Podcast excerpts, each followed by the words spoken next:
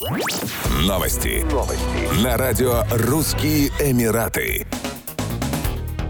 Его высочество шейх Мухаммед бен Зайд Аль-Нахаян, президент Объединенных Арабских Эмиратов, распорядился освободить из исправительных учреждений страны 988 заключенных в преддверии религиозного праздника Идаль-Адха. Осужденные будут освобождены в рамках гуманитарных инициатив страны, которые основаны на ценностях прощения и терпимости. Они получат шанс вернуться на родину, воссоединиться со своими семьями и начать новую жизнь. Идаль-Адха – один из двух главных мусульманских праздников. В 2023 году его будут будут отмечать 28 июня. Также он известен как праздник завершения хаджа. Мусульмане в этот день вспоминают жертву пророка Ибрагима, ходят в мечети и раздают милостыню бедным и голодающим. Это одно из главных религиозных торжеств, напоминающее мусульманам о преданности человека Богу и о милосердии Всевышнего. Идаль-Адха начинают праздновать через 70 дней после Идаль-Фитра на 10 день мусульманского месяца Зульхиджа. В отличие от многих других дат, Идаль-Адха отмечают несколько дней подряд.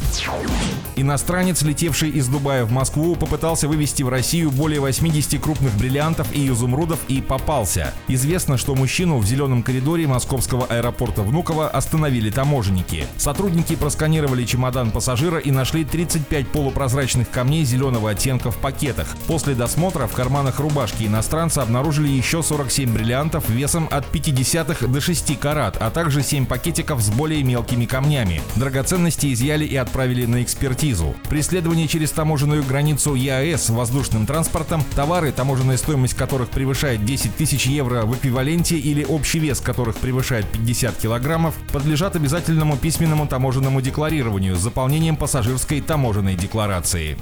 Еще больше новостей читайте на сайте RussianEmirates.com